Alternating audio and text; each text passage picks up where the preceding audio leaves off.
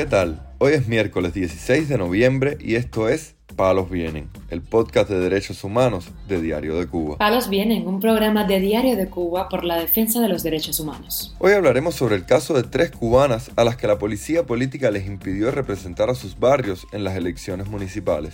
También comentaremos sobre la situación de un prisionero político cubano paciente de esquizofrenia, cuyo dictamen médico las autoridades han aplazado una y otra vez. Por último, profundizaremos en la situación de la prisionera política cubana Aymara Nieto, así como de Félix Navarro y Sailí Navarro. Lo más relevante del día relacionado con los derechos humanos en Palos Vientos. Las activistas cubanas María Elena Mir de La Habana, El Salit Sisac de Palma Soriano y sus Ladies Pérez Velázquez, residente en Holguín, no pudieron postularse a las asambleas de nominación de candidatos de sus circunscripciones por interferencias de la policía política, según denunciaron a Radio Televisión Martí.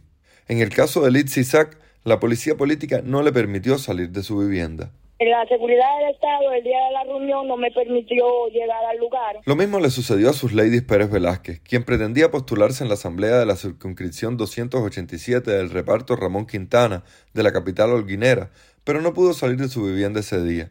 María Elena Mir se quejó, en cambio, de que realizaron la asamblea de electores en su localidad casi de forma secreta. El 24 de octubre se realiza la asamblea de electores en la circunscripción número 36 de la localidad de Guanabo, de la cual formo parte. Esta asamblea se realiza con 16 personas porque no avisaron ni a mí ni a las personas más cercanas a mi vivienda. También se presentaron otros activistas a las asambleas de nominación de candidatos de circunscripción, pero no fueron elegidos. Fue el caso de Esquisander Benítez Moya en la circunscripción 56 de la zona 236 y de Onelvis Alvarado Calderín de la circunscripción 55 de la zona 148, ambos en Palma Soriano.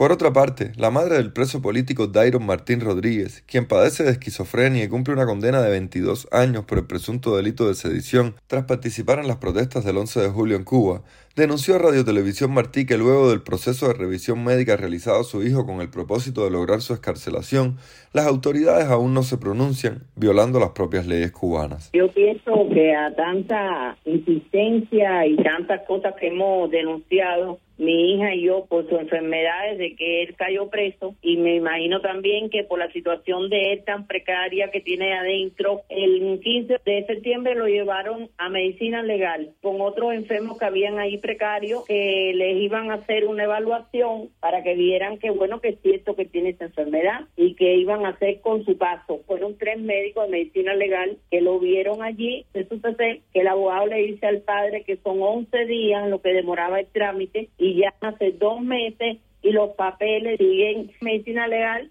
y de allí no han salido. Ellos tenían que hacer un trámite y después eso se mandaría a fiscalía. La madre de Martín Rodríguez llamó la atención sobre el hecho de que la condición de preso político quizás sea la razón que impide que a su hijo se le otorgue la licencia extrapenal a pesar de su enfermedad. Día que él lo llevaron, él lo llevaron con cuatro presos más, inclusive habían presos en silla de ruedas, uno tenía cáncer terminal. Y dice mi hijo que bueno que los llevaron allí a medicina legal y le hicieron lo mismo a todos. Y ya hay tres que ya salieron pero son presos comunes, no son presos políticos como mi hijo. Pensamos que sea eso, pero bueno, eso es una falta de humanidad porque al final es una enfermedad, sea quien sea la persona. La situación del joven es sumamente delicada en el penal debido a los síntomas de su enfermedad agudizados por la falta de medicamentos para tratarla. No duerme, que oye voces, que se desespera, tiene mucha ansiedad y entonces él sigue malo, él sigue sin medicamento porque no se lo aceptaron al padre tampoco cuando fue a llevarlo. Al final no pasa nada y eres el que está allí se siente mal y nosotros aquí afuera penando por la situación de él y sufriendo desde que él está preso.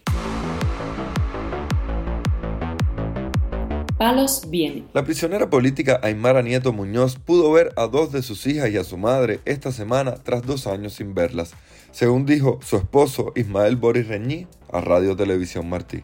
Primeramente se siente contento, ¿no? Primeramente al ver a la madre que hace, así, ya casi dos años y pico no la veía, ¿no? Imagínate, una cosa muy triste, pero bueno, muy contento a ver por ver a su madre. ¿no? Ella se encuentra aislada, sin que es lo que dicen ellos, hasta después de ubicarle a un, en un destacamento. Nieto Muñoz Miembro de las Damas de Blanco y de la Unión Patriótica de Cuba, fue condenada en el año 2018 a cuatro años de prisión por los delitos de atentado y daños a la propiedad, sentencia que extinguió en mayo de este año mientras estaba encarcelada en Las Tunas, a donde fue trasladada en 2020 acusada de liderar un motín precisamente en la cárcel del Guatao, por el que la sentenciaron nuevamente. Un poco definida, ¿no? El que dice que le da por, llorar, ¿no? No es fácil que después de cuatro años justamente ponga una sanción de cinco años y cuatro meses por un delito que no cometió, ¿no? Recientemente, la Embajada de Estados Unidos en La Habana exigió la libertad de cuatro damas de blanco que están en prisión por motivos políticos, entre ellas Nieto Muñoz. También la dama de blanco Sailí Navarro pudo ver a su padre, el opositor cubano Félix Navarro, por primera vez en el tiempo que ambos permanecen en prisión, pues fueron encarcelados tras las protestas del 11 de julio del pasado año.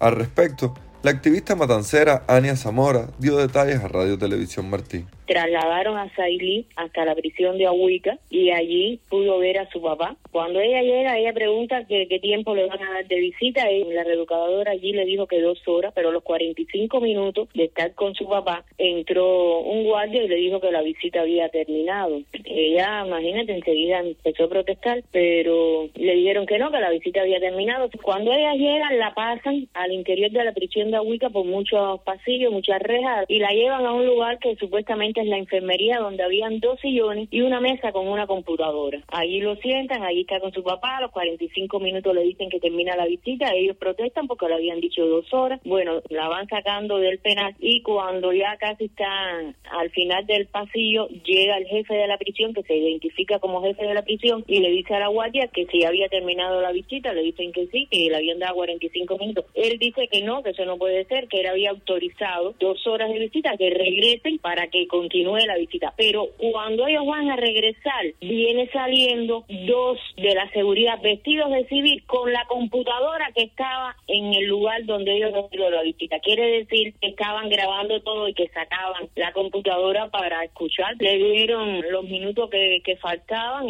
Félix está muy enfermo, muy delicado de salud y su vida, como la de todos los presos políticos, corre en peligro. Félix Navarro, de 68 años de edad, fue condenado a nueve años de privación de libertad tras ser acusado de atentado y desorden público, mientras su hija fue sentenciada a ocho años de cárcel por atentado, desorden público y desacato.